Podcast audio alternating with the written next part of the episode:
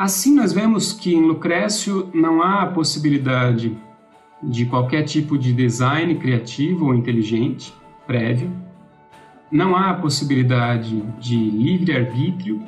porque os movimentos mais ínfimos ah, na trajetória dos átomos acontecem aleatoriamente, e, portanto, todas as coisas vêm a ser e deixam de ser de acordo com princípios meramente atômicos ou aleatórios.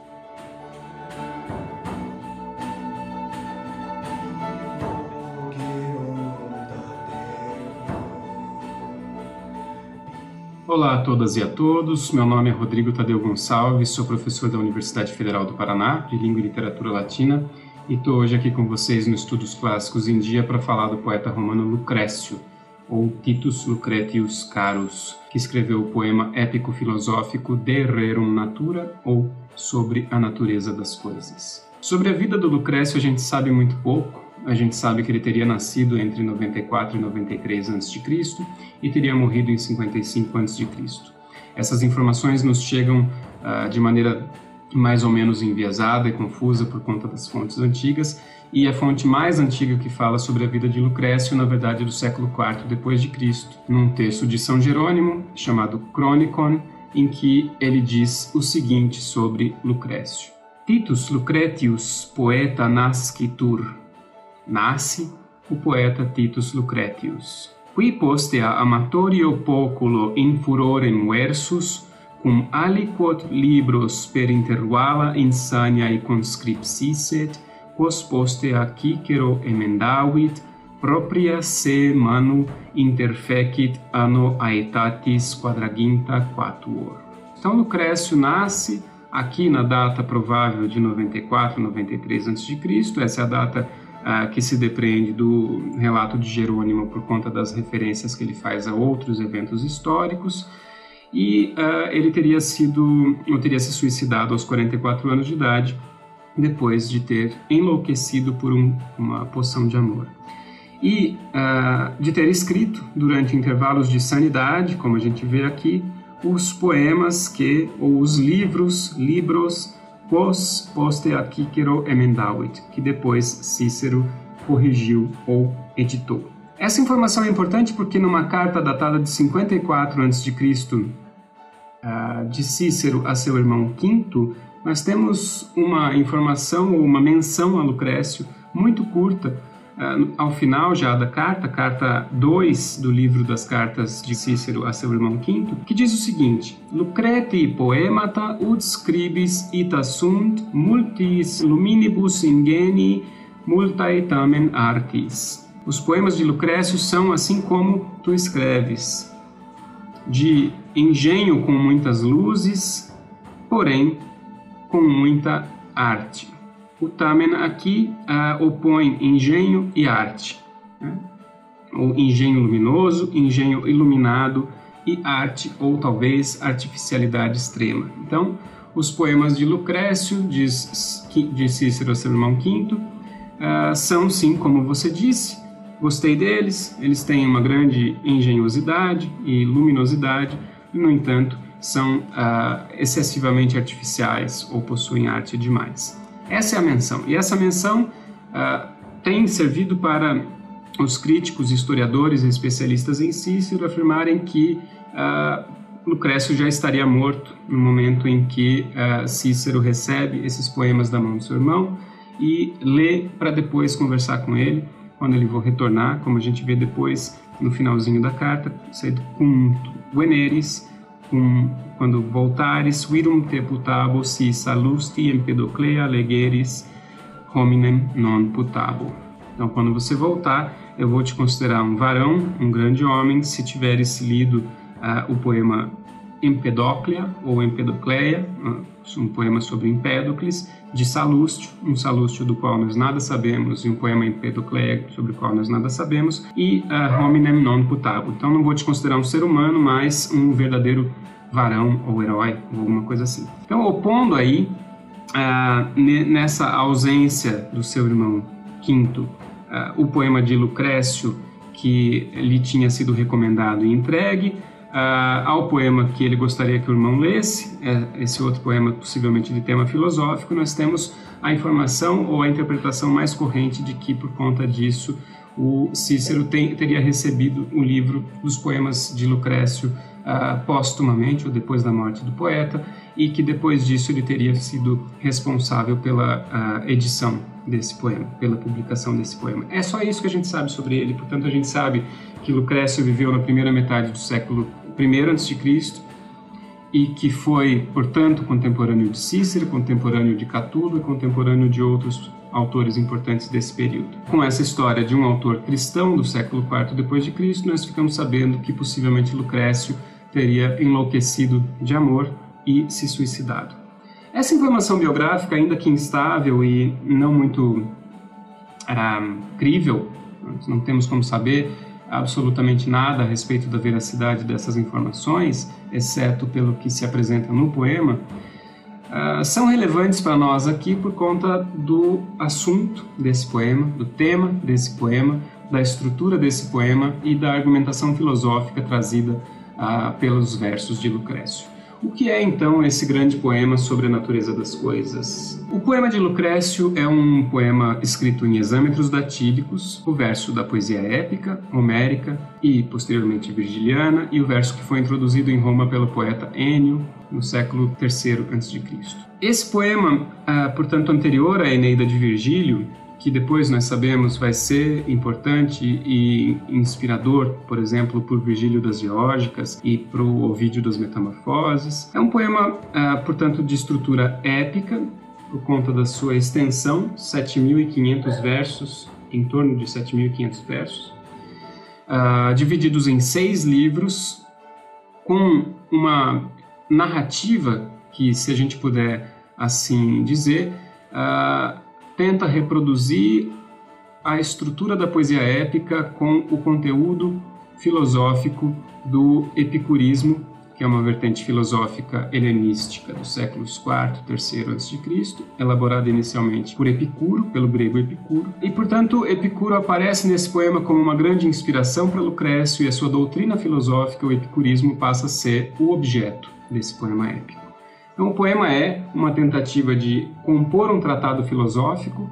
e, no entanto, compor ao mesmo tempo um poema, com toda a beleza e artificialidade, é, por exemplo, essa mesma que Cícero mencionou, que estão implícitas em, em um longo poema erudito e, ao mesmo tempo, épico e filosófico. Mas também esse poema épico apresenta como fio condutor uma tentativa de expor a estrutura da realidade, a estrutura da natureza e ao longo desses seis livros,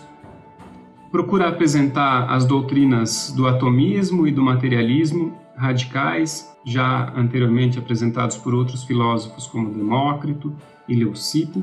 na Grécia, mas que vão servir de base para uma física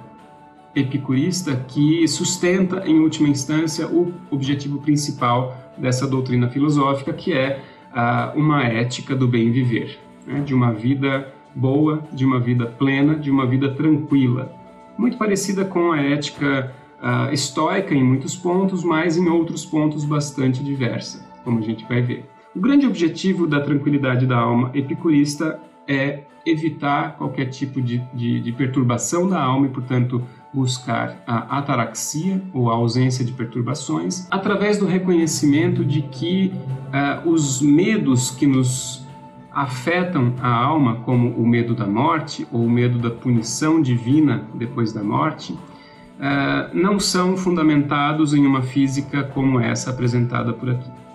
Porque uma física radicalmente materialista e atomista como essa que a gente vai ver uh, no poema do Lucrécio não permite nenhum tipo de suposição da pré-existência ou da pós-existência das nossas estruturas anímicas, ânima e animus, ou alma e espírito, que são, de acordo com Lucrécio, materiais. Então, sendo materiais, elas nascem junto com o corpo e elas morrem junto com o corpo. Por trás dessa física, como eu vou tentar expor muito brevemente para vocês, há uma tentativa de eliminar qualquer tipo de possibilidade de explicação metafísica para os dados da realidade e uma tentativa de explicar absolutamente tudo o que acontece no universo com base em princípios fundamentais atomistas, que são muito simples. Então, no livro 1, a gente vai conhecer esses princípios da física de Lucrécio, uh, e a gente pode sintetizar esses princípios da seguinte maneira: nós temos o primeiro deles, nada vem do nada. O segundo deles, nada vai para o nada. O terceiro deles, a matéria existe na forma de pequenas partículas e de espaço vazio. E o último princípio, o resto é propriedade ou acidente de matéria ou vazio. Então, o universo é composto de matéria, ah, composta a partir da, da, da junção ah, de átomos que ah,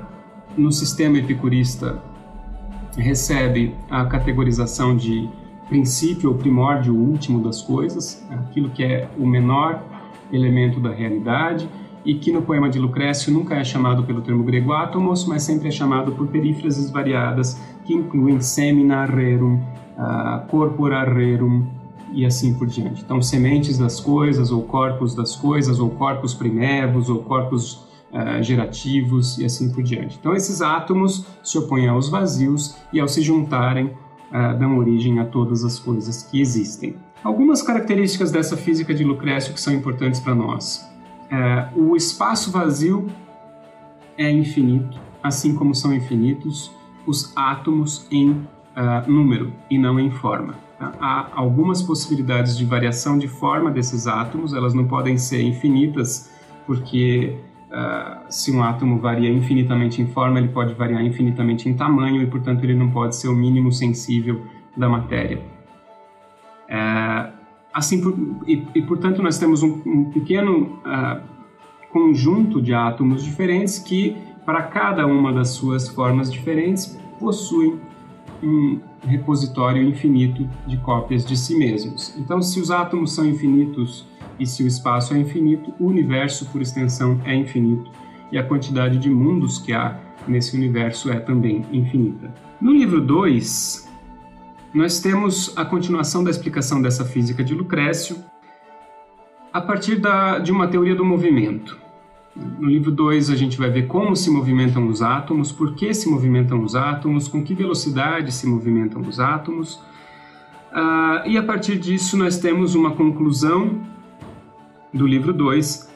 que propõe aquilo que a gente poderia chamar de uma espécie de proto-teoria do multiverso em Lucrécio que apresenta uma teoria da infinidade de mundos e da infinidade de mundos que, se são infinitos, logicamente podem ah, aparecer em algum momento, em algum lugar, como sendo praticamente exatamente igual ao nosso. Há também no livro 2 uma discussão absolutamente relevante a respeito daquilo que nós conhecemos como klinamen ou kliname, que é um termo grego utilizado pra, uh, por Lucrécio para se referir ao pequeno desvio, o desvio uh, quase que imperceptível na trajetória dos átomos que se dá em espaço incerto, em local incerto e que é responsável uh, pela, pelos choques aleatórios entre os átomos que dão origem às coisas. Assim, nós vemos que em Lucrécio não há a possibilidade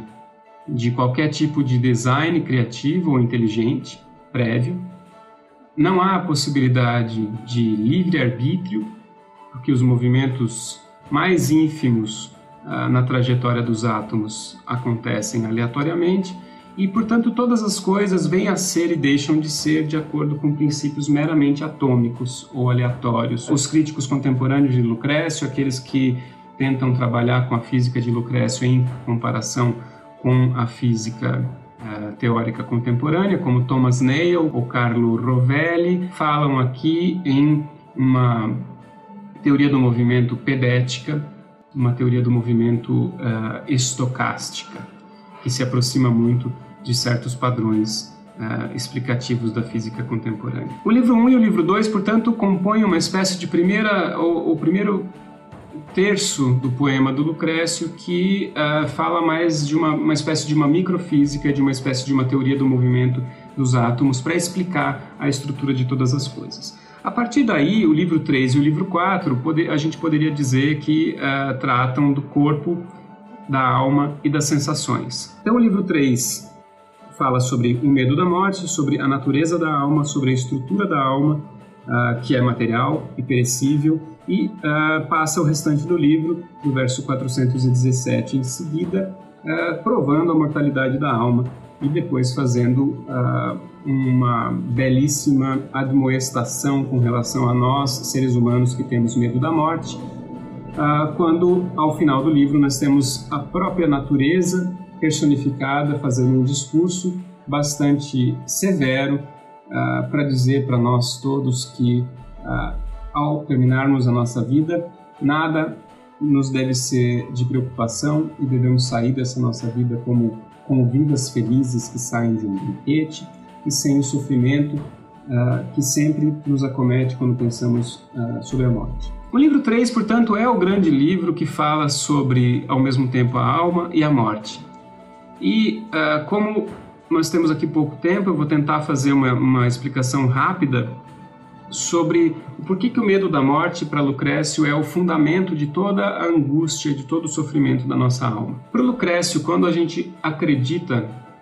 na possibilidade de que a nossa alma existiu antes de nós e continuará a existir depois de nós, nós vivemos em uma constante ansiedade com relação ao que poderá acontecer com a nossa morte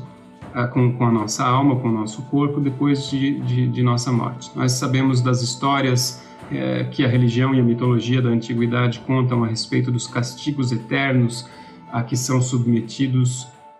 é, muitos, é, muitas figuras, tanto mitológicas quanto é, possivelmente históricas. Então, os livros 1 e 2 formam uma unidade em que Lucrécio explora a microfísica atômica a estrutura da natureza, a estrutura do cosmos e a teoria dos movimentos atômicos, de suas formas e das suas uh, uniões e separações que geram os corpos e todo o resto da estrutura do universo. O livro 3 explora, por sua vez, o medo da morte através de uma explicação física, materialista da natureza da alma, que por Lucrécio é composta de duas uh, partes, a anima e o animus. A anima está uh, dissolvida por todo o corpo, como uma espécie de sistema, como se fosse um, um sistema nervoso periférico, e o animus é central, é uma parte mais condensada dessa estrutura que fica na região do peito e é responsável por receber os estímulos que são interpretados uh, pela ânima. Tanto a ânima quanto o animus são perecíveis, são materiais, assim como o restante do corpo, portanto não podem ter uh, existido antes de nós, não da mesma maneira como existem enquanto estamos vivos, e não podem uh, continuar existindo depois que morremos. No livro 4, nós vemos uma discussão a respeito dos sentimentos, das sensações, da sensibilidade, da intelecção. Aqui se introduz o conceito de simulacro, são pequenas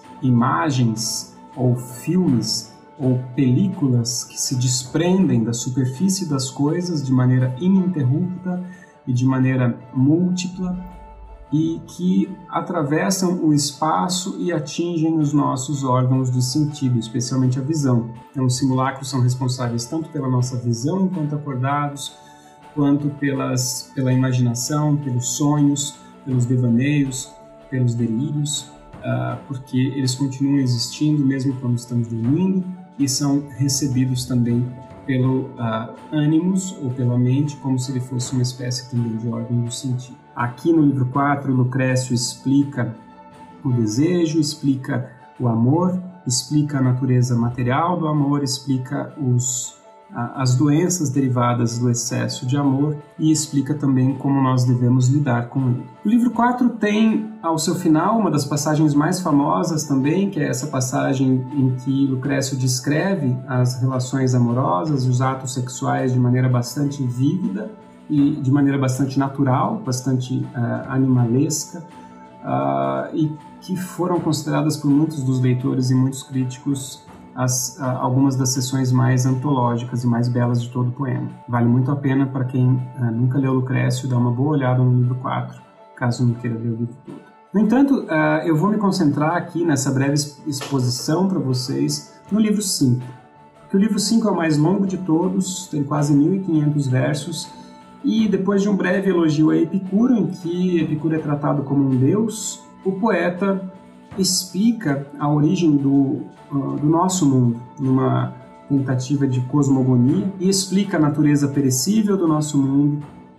explica que também os deuses não poderiam ter criado o nosso mundo, um trecho que eu vou ler mais tarde para vocês. E numa segunda parte, nós temos uma espécie de astronomia de Lucrécio que antecede a principal seção do livro 5, que é a seção a respeito da origem das espécies animais e vegetais, da vida na Terra uh, e logo depois da uh, origem da espécie humana e da, das características dos homens primitivos e do seu desenvolvimento até o momento atual da escrita do poema. Essa segunda parte, ou essa parte uh, final do livro 5, que fala sobre a espécie humana, pode, pode ser caracterizada como uma espécie também de antropologia lucreciana. E aqui a gente vai ver uh, o poeta tematizando não apenas a origem de instituições importantes para a humanidade, como a linguagem e o fogo, de maneira absolutamente natural, também visando contrariar ou contradizer as teorias divinas ou míticas da origem da linguagem e do fogo, no caso do fogo, particularmente, como um dom de Prometeu para a humanidade, mas uh, também para fundamentar o, o uma, um modo de explicar o desenvolvimento da espécie humana de sua natureza inicialmente primitiva e mais ligada às feras ou aos animais ou à natureza, para um momento posterior em que de natureza nós passamos para sociedade e cultura. E ah, o desenvolvimento dessa sociedade, dessa cultura, como a gente vê aqui no Lucrécio no livro 5, dão origem também à, à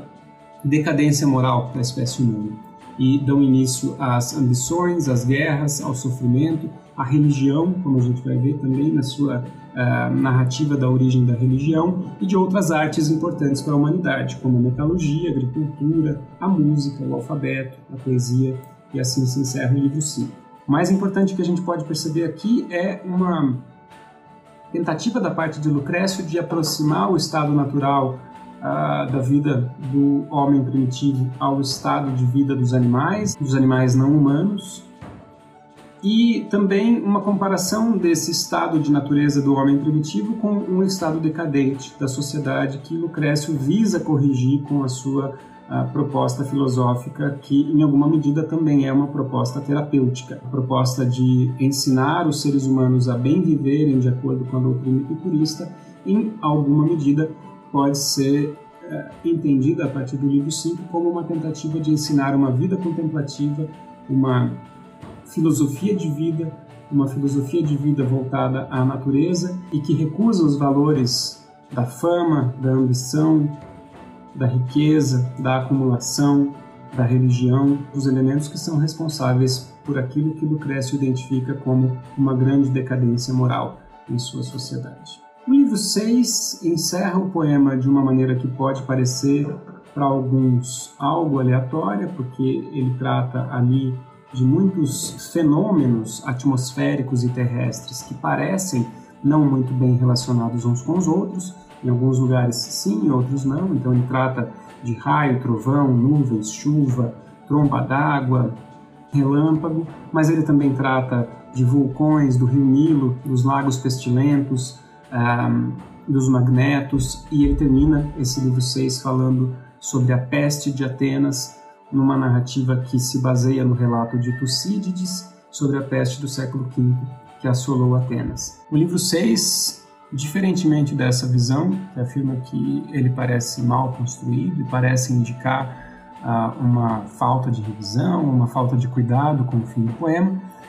na verdade nos traz uma sequência de fenômenos que costumam ser atribuídos a deuses ou a, ao sobrenatural, como a pestilência de lagos como o Averno, o lago conhecido por ter supostamente sido uma das entradas principais para o mundo inferior, ou a atração de metais pelos ímãs, ou mesmo fenômenos que são ligados diretamente nas religiões antigas a figuras divinas, tais como o relâmpago e o raio, e o trovão, a figura de Zeus ou Júpiter. E, portanto, o que Lucrécio parece fazer é lidar ou tratar de uma lista de fenômenos que uh, assombram as pessoas e mostrar que todos eles podem ser explicados pela sua uh, teoria do universo, pela sua teoria atomística, pela sua física, pela física uh, epicurista e atomista. E assim o livro se encerra com a peste de Atenas, num tom bastante melancólico, mas ao mesmo tempo como uma espécie de aviso para aqueles que se bem se dedicarem à filosofia de Epicuro através do seu poema, terão sido medicados contra o sofrimento, a ansiedade e a desgraça na vida e poderão passar o restante da sua vida em um estado de uh, bem-aventurança ou de uh, florescimento humano, né, de eudaimonia ou de ataraxia, a ausência das preocupações. Para encerrar essa minha exposição, eu vou ler para vocês alguns pequenos trechos do livro 5, porque eu uh, achei mais interessante me concentrar em passagens próximas de um mesmo livro do que selecionar de maneira muito aleatória trechos de todo o poema. É, seria muito difícil fazer uma antologia das passagens mais incríveis do poema, porque uh, são muitas. Por isso, a escolha de trechos do livro 5 visa uh, alguma unidade argumentativa. Esses trechos traduzidos uh, pertencem a uma tradução que está nesse momento em preparação pela editora Autêntica, que eu espero que saia ainda ao longo do ano de 2021. Uma tradução que uh, eu realizei entre 2014 e 2020. Uma tradução poética em exâmetros brasileiros, numa tentativa de recuperar ritmicamente os versos de Lucrécio na nossa língua e que em breve estará disponível, portanto, em edição bilíngue da coleção Clássicos da editora Autêntica. O primeiro trecho é do proêmio do livro 5, em que Lucrécio trata de Epicuro como um deus. Quem com peito potente pode criar um poema digno da majestade das coisas e tais descobertas? Quem com palavras tão fortes pode compor os louvores correspondentes aos méritos dele que com o seu peito prêmios tais nos deixou a partir dos seus conhecimentos? Dentre todos os mortais ninguém como penso. Pois se como sugere a grandeza dos próprios achados, certo é que Deus ele foi, um Deus, ó ímpeto nele. Ele que antes descobriu os princípios da vida que hoje chamamos sabedoria e que com sua arte nossas vidas das altas ondas e trevas imensas conduziu à mais tranquila das luzes, mais clara. O próximo trecho narra a criação do mundo, ou é um trecho da narrativa da criação do mundo. E de quais modos tal união de matéria conjuga, cria a terra, o céu, o mar com sua profundidade, curso do sol e da lua, demonstrarei pela ordem pois de certo nem por desígnio os primórdios das coisas se colocaram em ordem pela sagaz providência, nem decidiram quais movimentos perseguiriam. Muitos desses primórdios, assim de muitas maneiras, por todo espaço, por todo sempre, percursos por golpes e por seu peso, acostumam-se a ser levados, movidos e se juntar de muitas maneiras e todas as formas, tento entre si as que possam criar com seus choques. Dessa forma se dá que ao longo das eras imensas, pela experiência de todo tipo de moto e congresso, finalmente juntam-se aqueles que por acaso ao se encontrarem darão os inícios às mais grandiosas coisas, mares e terras e céus e as espécies viventes. Nem se podia avistar aqui a altivolante roda do sol e nem as estrelas do mundo gigante, nem o mar, nem o céu, nem o ar e por fim nem a terra nem coisa alguma podia se ver semelhante ao que temos, mas uma nova tormenta, uma espécie de massa formada de princípios de todos os tipos em muita discórdia, cujos intervalos e vias e pesos e choques, motos e conexões batalhavam ao se excluírem em virtude das formas dissímiles, várias figuras que não podiam permanecer dessa forma conjuntas nem promover entre si movimentos convenientes donde passaram a se dispersar as partes e coisas, com outras coisas parelhas juntar-se, o que o mundo desvela, ao dividirem-se os membros, dispondo-se as magnas partes, isto é, demarcando das terras os céus elevados, separando-se o mar, tal que o humor ficasse afastado, separando-se igual os fogos do límpido éter.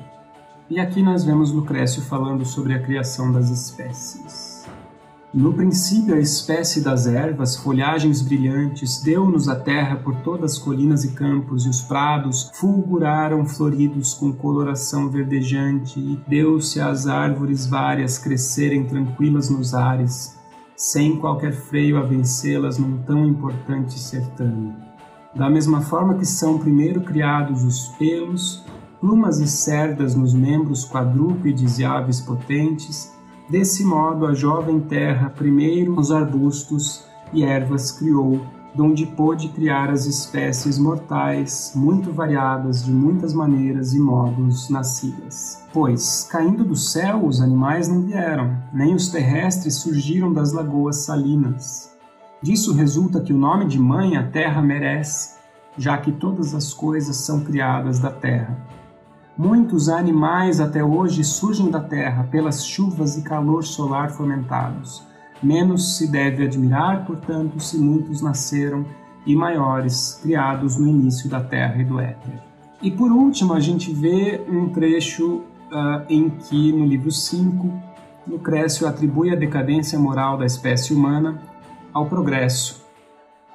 anteriormente gerado pela própria natureza. Mas os homens quiseram ser famosos, potentes, para que a fortuna repousasse em sólida base e que opulentos pudessem ter uma plácida vida.